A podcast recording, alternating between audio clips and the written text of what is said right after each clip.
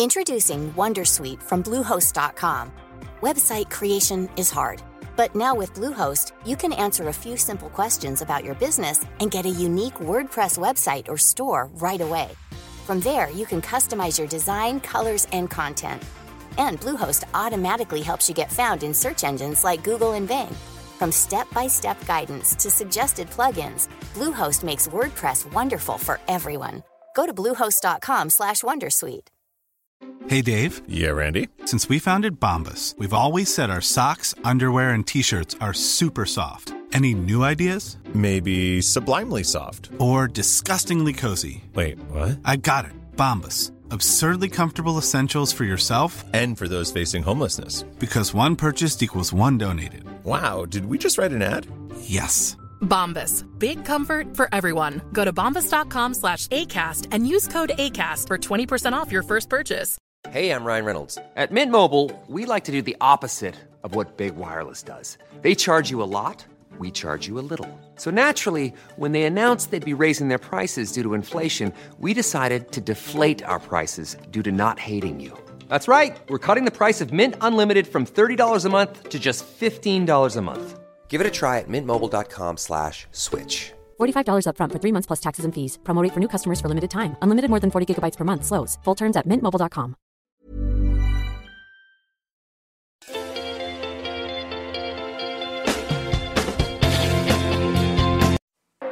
Hola, bienvenidos a Camino al Éxito. Hoy hablaremos sobre Buenos días a todos. Quiero agradecer al grupo Electra la invitación que me está haciendo la mañana de hoy para poder platicar con este selectísimo grupo de gente que hace bien a muchas, muchos hogares mexicanos. Yo he dado conferencias y como vendo leche de casa por casa, el yaculito, este, he conocido que en todas las ciudades, en todos los pueblos de México, encuentro a Electra, esta empresa que nunca creí conocer, a toda esta, esta gente que dirige, que trabaja en esta gran empresa. Felicidades por ello. Soy empresario desde los 20 años, empezamos con una fabriquita de juguetes inflables, salvavidas, pelotas de playa, y ahora tengo el orgullo de decirles que manejo la empresa Yakul, eh, una empresa que fabrica y vende 2 millones 500 mil frasquitos diarios, que facturamos, bueno, no hay comparación con Electra, pero facturamos 5 millones y medio de pesos diarios y llevamos, tratamos de llevar salud a muchos, muchos hogares de México. Para tener una empresa de calidad, una familia de calidad, una institución de calidad, un país de calidad, lo primero que tienes que hacer es empezar contigo mismo y con tu gente de formar hombres de calidad total. Y para ello se necesitan seguir cuatro pasos. El primer paso es del bien ser, del ser puntuales, del ser honestos, del ser disciplinados, del ser trabajadores, del ser estudiosos. El segundo paso es el bien hacer. Todo lo que hagas, hazlo bien desde un principio. Las personas que dan más de lo que reciben a sus hijos, a su esposa, a su trabajo, a su escuela, a su sociedad, llegan a sentir el tercer paso, que es el bienestar. Ojalá todos terminemos todos los días y antes de entrar a la cama a descansar, sintiendo este tercer paso del bienestar. Eso se siente porque di lo mejor de mí a mis hijos, a mi esposa, a, a, mi trabajo, a mi sociedad, a mis padres, a mi familia, y eso me hace sentir un bienestar. Y las personas que siguen estos tres pasos del bien ser, bien hacer y bienestar, tarde o temprano llegan a tener el bien tener. Por favor, señoras y señores, no busquen el tener rápido y fácil sin haberlo hecho bien y sin sentirse bien. Japón es del tamaño de Chihuahua con Aguascalientes junto, en el cual viven 124 millones de tacatacas. De su territorio no sale una sola gota de petróleo, no sale un solo gramo de hierro. Pero a pesar de eso, ustedes saben que es gran productor de automóviles, de cantidad de electrodomésticos y de infinidad de productos que han invadido el mundo. Tiene 10 de los bancos más grandes del mundo, uno de los índices educativos más altos del mundo, el índice de criminalidad más bajo del mundo y el índice de longevidad más alto del mundo. Y como un país tan pequeño de Chihuahua con Aguascalientes pueda generar tanta riqueza y ser una potencia mundial, ¿saben ustedes a qué se debe? A esta educación formativa con México. Con su gente se puede siempre y cuando des educación formativa, más que educación instructiva. ¿Para qué quieres tener en tu negocio, en tu empresa, un contador, un fiscalista, un licenciado, un ingeniero, uno de recursos humanos, con tres maestrías, si no es puntual, si no es honesto, si no sabe trabajar en equipo, si no tiene mística? Pues mientras más tiempo lo tengas, más daño te va a ocasionar. Los valores, vuelvo a repetir, los valores son lo más importante en el ser humano y lo que hace el cambio en nuestro país, de la gente que triunfa o la gente que se queda en la mediocridad. ¿Han visto ustedes cómo son los elefantes de circo? Son animalotes grandotes, amarrados a una cuerda y anclados a un estaca y que no se escapa. Y que fueron creciendo estos pobres animalotes en los malos olores, en la suciedad, llenos de moscas, y salen a trabajar, como desgraciadamente salen a trabajar muchos de nuestros empleados, muchos de nuestros obreros, muchos de nuestros burócratas sobre todo. Salen a trabajar, levantan la trompita, levantan la patita, hacen el trabajo que deben de hacer, ni un movimiento de más, ni un movimiento de menos, y una vez que terminan de trabajar, los vuelven a anclar. Y así es hoy, así es mañana, la semana entrante, el mes entrante, el año entrante, hasta que se mueren o lo cambian en el camino por otro elefante. Porque este elefante sale, no sale a trabajar con mística, no va por unos resultados, no va por un objetivo, no va por un sueño, va a trabajar simple y sencillamente por miedo, por necesidad, por temor. Y por eso nada más levanta la trompita, levanta la patita, hace el trabajo que debe hacer, ni un movimiento de más, ni un movimiento de menos. Termina y lo vuelven a anclar. Y así es hoy hasta que se muere. O lo cambian en el camino por otro. Cuando el trabajador Nuestros empleados tienen mística, van por resultados, por objetivos, por metas, por lograr sueños, todo, todo cambia. El que cumple con sus obligaciones y da más de lo que debe, convierte su mundo en un paraíso. El que solo pide y solo exige, convierte su mundo en un infierno. Yo les quiero decir que Japón es Japón gracias a sus campesinos. Me decía, ay, no se la jale como los campesinos. es verdad. Cuando Japón quedó hecho polvo, después de la Segunda Guerra Mundial y después de las bombas atómicas, hubo un gran político japonés que agarró un arroz y se lo enseñó a su pueblo. Le dijo, ¿ven ustedes este arroz? Siembrenlo, rieguenlo, fertilícenlo y cosechenlo y yo, la Conasupo de Japón, te lo voy a comprar al triple de lo que valga en el mundo. Se endeuda del Banco Internacional y les paga a sus campesinos al triple de lo que vale en el mundo el arroz. El campesino que no tenía nada y recibe todo ese dineral, inmediatamente empieza a consumir, empieza a comprar zapatos, pantalones, blusas, mesas, sillas, estufas, planchas, focos, y empieza la pequeña y mediana industria a trabajar las 24 horas del día. Y a mayor producción, menor costo. Y a menor costo exporto. Y al exportar gano divisas. Con esas divisas pago la deuda externa y ahora todo mundo le debe a Japón.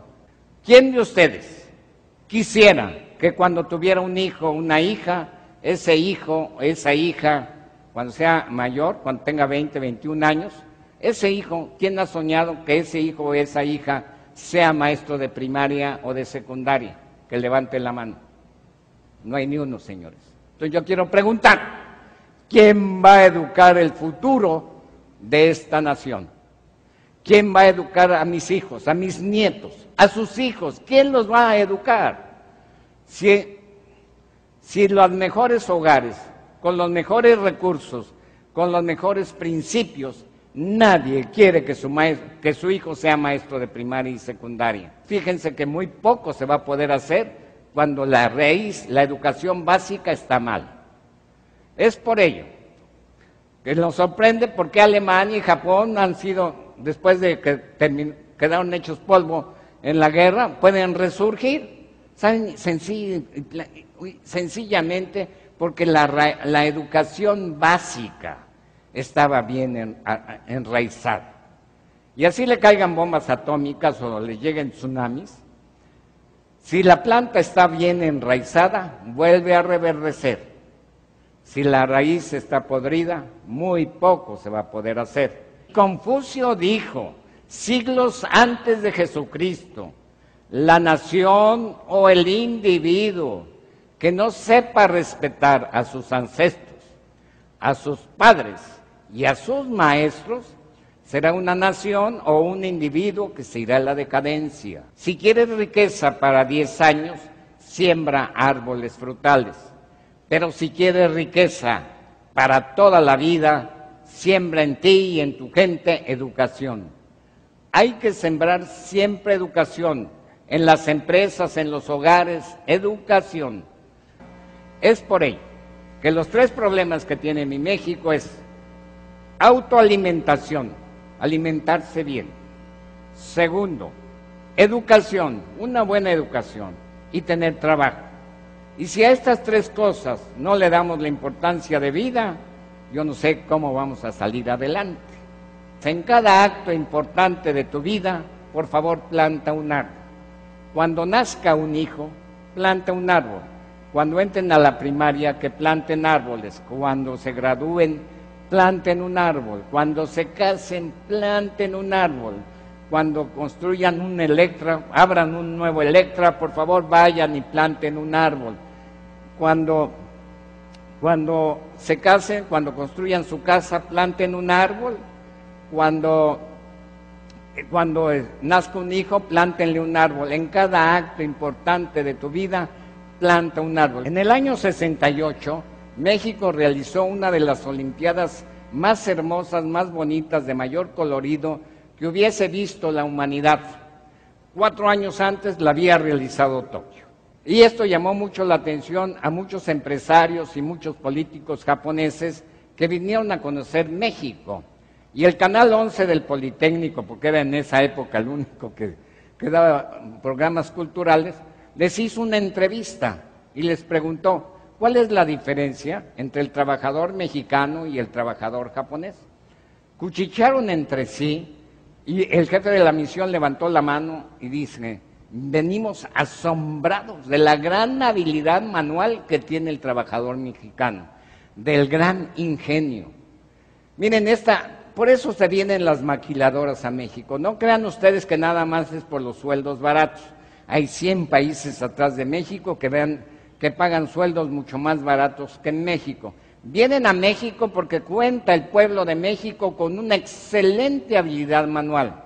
Pero ayer domingo nos dijeron que anduvimos de turistas y que conocimos el Zócalo, la Catedral, el Palacio Nacional, acababa de pasar lo del 68, la Plaza de las Tres Culturas, las pirámides de Teotihuacán y terminamos en la villa. En la villa nos dimos cuenta que ante la religión también somos iguales. Nos gusta la peregrinaciones igual que ustedes. Llevamos tamboras, aventamos cohetes, llevamos danzantes igual que en el Japón. Y que enfrente del templo hay un montón de puestos con fritangas, amuletos, eh, rosarios, igual que en el Japón. La única diferencia que notamos es que ustedes van siempre a los templos a pedir y a esperar. Y nosotros en el shintoísmo vamos a los templos a ofrecer. Y ahí vimos la gran diferencia en la noche, concluimos por qué sus sindicatos presentan pliego de peticiones y por qué los sindicatos japoneses presentan pliego de ofrecimientos, pliego de peticiones. Pedimos más, más permisos para llegar tarde, pedimos más permisos para faltar, pedimos menos horas de trabajo, pedimos más vacaciones, pedimos más aguinaldo, pedimos más puentes, pedimos que mi cumpleaños me lo paguen triple, pedimos y pedimos.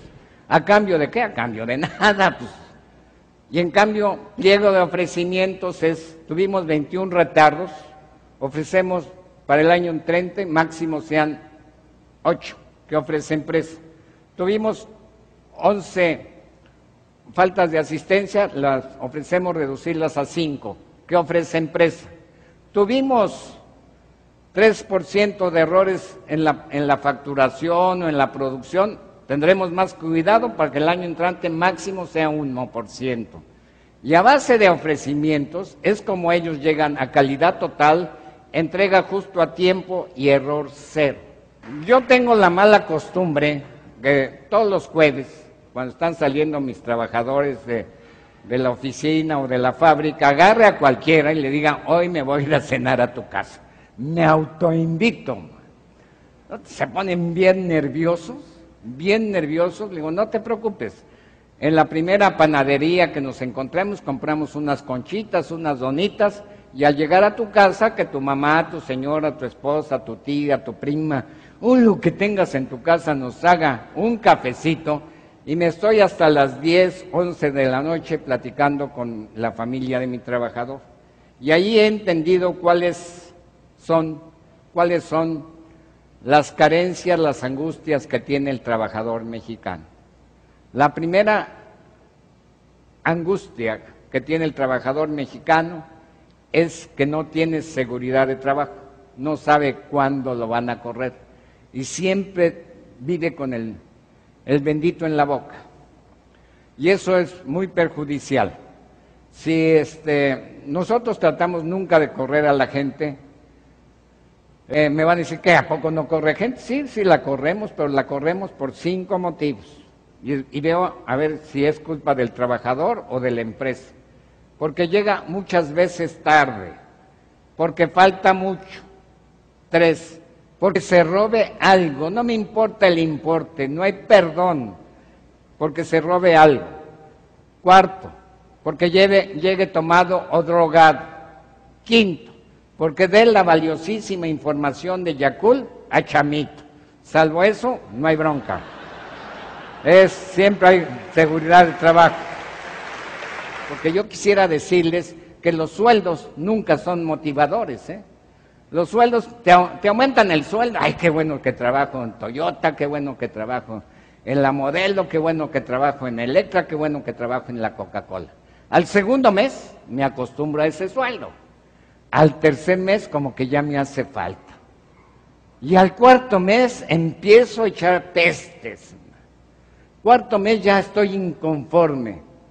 Voy a hablar como hablan mis trabajadores o como hablan los trabajadores, muchos de mis trabajadores. A mí me pagan una bicoca y tengo mucho más años trabajando que ese cabrón aquí. A mí yo tengo un chingo más de responsabilidades que ese güey y a mí me pagan mucho menos. Y así me la paso todos los otros meses renegando de mi sueldo. El único motivador para que la gente se mueva, trabaje, es con sueldos morales. Sueldo, den mucho sueldo moral, no solo a sus trabajadores, a sus hijos, ¿eh? También a sus hijos, que son lo que, por lo que trabajan y lo que más les debe de importar es denles a ellos mucho sueldo moral. Señores y señoras de Electra, estén orgullosos de poder trabajar en una empresa de nivel internacional. Estén orgullosos de ser miembros de esta gran familia de Electra que lleva bienes hasta el rincón más profundo de nuestra provincia mexicana y de América Latina. Estén orgullosos de pertenecer a una empresa que lleva el bien, que forma gente, que sale adelante y que hace este tipo de convenciones estén orgullosos de pertenecer y ser mexicanos, estén orgullosos de lo que es México, una nación tan grande, tan bonita, llena de tradiciones, llena de, ricas comidas, llena de bellas costumbres, de bonitas canciones, de bellas mujeres. Estén orgullosos de pertenecer a este país envidiado y codiciado por muchas otras naciones. Estén orgullosos de ser mexicanos, de pertenecer a una raza que aunque les quemaran los pies, nunca, nunca se atrevían a traicionar a su pueblo. De esa estirpe es nada más ni nada menos que el mexicano. Es por ello que yo les pido a todos y a cada uno de ustedes que anden por el mundo con la frente en alto y el pecho erguido de haber nacido en esta bendita tierra mexicana. Estén orgullosos de tener dos de los valores más importantes que tiene la nación mexicana, la unión familiar y el respeto y el cariño hacia la madre. Ojalá México nunca pierda, nunca pierda estos dos valores y que ustedes sean forjadores y, que sean maestros para llevar estos valores con sus hijos, con sus familiares. Y por último, quiero terminar con un cuento que me contó mi padre y con el cual cierro siempre todas mis conferencias. Había un bosque muy hermoso donde vivían muchos animalitos. De repente este bosque se empieza a incendiar y todos los animalitos empiezan a, huir. Solo hay un gorrioncito que va al río, moja salitas, vuela sobre el bosque incendiado y revolotea y deja caer una o dos gotitas de agua tratando de apagar este incendio. Va al río, moja salitas, vuela sobre el bosque incendiado y revolotea y deja caer una o dos gotitas de agua. Pasa el elefante y le dice, gorrioncito, no seas tonto, huye, huye, huye como todos nosotros, ¿no ves que te vas a chicharrar? Y el gorrioncito se voltea y le dice, no, este bosque me ha dado todo, este bosque me ha dado hogar, este bosque me ha dado familia, este bosque me ha dado alimento, este bosque me ha dado amigos, este bosque sobre todo me ha dado felicidad. Y no va a importar que yo me muera, pero por simple lealtad voy a tratar de salvar a mi bosque. Y así va el río, moja salitas, vuela sobre el bosque incendiado y revolotea y deja caer una o dos gotitas de agua. Ante esta actitud, los dioses se compadecen y dejan caer un fuerte tormentón y felizmente el incendio se apaga y al poco rato este bosque vuelve a reverdecer y a florecer y todos, todos vuelven a ser felices y tal vez más felices que antes eran. Señoras y señores de Electra, a este bosque yo lo comparo con mi México. Tal vez estemos en un gran incendio político, económico y social, pero yo les pido a todos y a cada uno de ustedes que por favor, que por favor, que por favor sean como ese gorrioncito y que todos los días, todos los días dejen caer una o dos gotitas de sudor, de trabajo y de estudio. Y si así lo hacen, si así lo hacen, México, México se los agradecerá. Y Dios Dios les bendecirá. Muchas gracias. Gracias.